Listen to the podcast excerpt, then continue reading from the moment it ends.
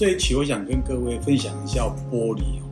因为玻璃容器在之前我们曾经介绍过，但是现在因为低碳环保的问题，好像玻璃材料又被拿出来探讨，说它是一个很适合或是一个扩充性很大的一张包装容器。那目前市面上最大的玻璃应用，其实它并不是容器，而是平板玻璃哈。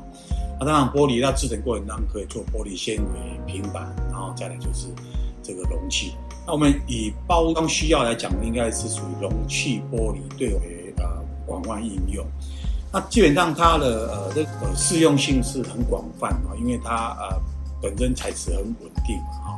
那要装液体、固体都没什么问题，酸碱对它来讲都是不成啊。问题，但是它的缺点就是因为它重，而且它在运输上面的程度会增加一些碳排，或增加一些成本。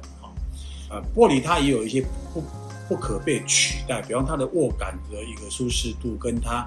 啊、放一些产品的一些那个双减值的那个抗呃必要性以后，很多玻璃厂商其实慢慢都在从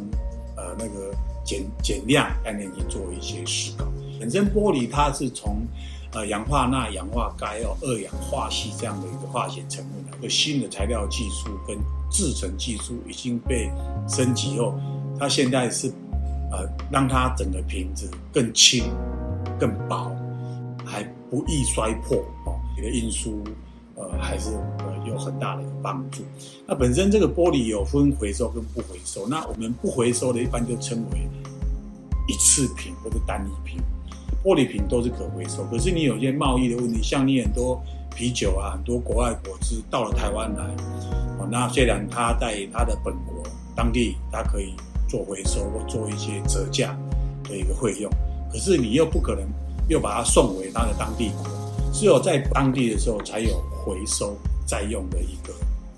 在在洗净制成的可能性，啊，一般没有，我们就称为单一品，所以它朝轻量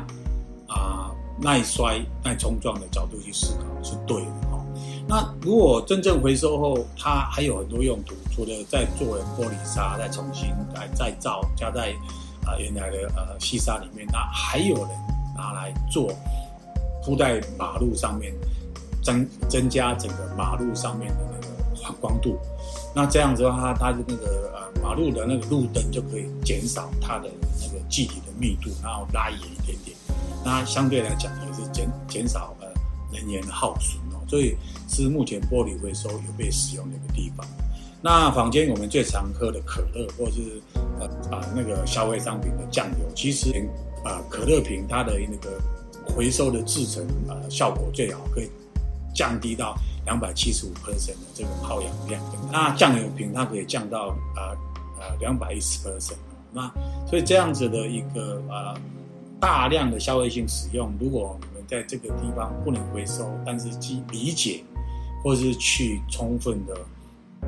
得到这样子的一个玻璃知识，对未来我们在设计玻璃的时候，呃，有一些资讯可以参考啊，让我们可以用得更坦然，用得更呃好一点点啊。以上跟各位做分享。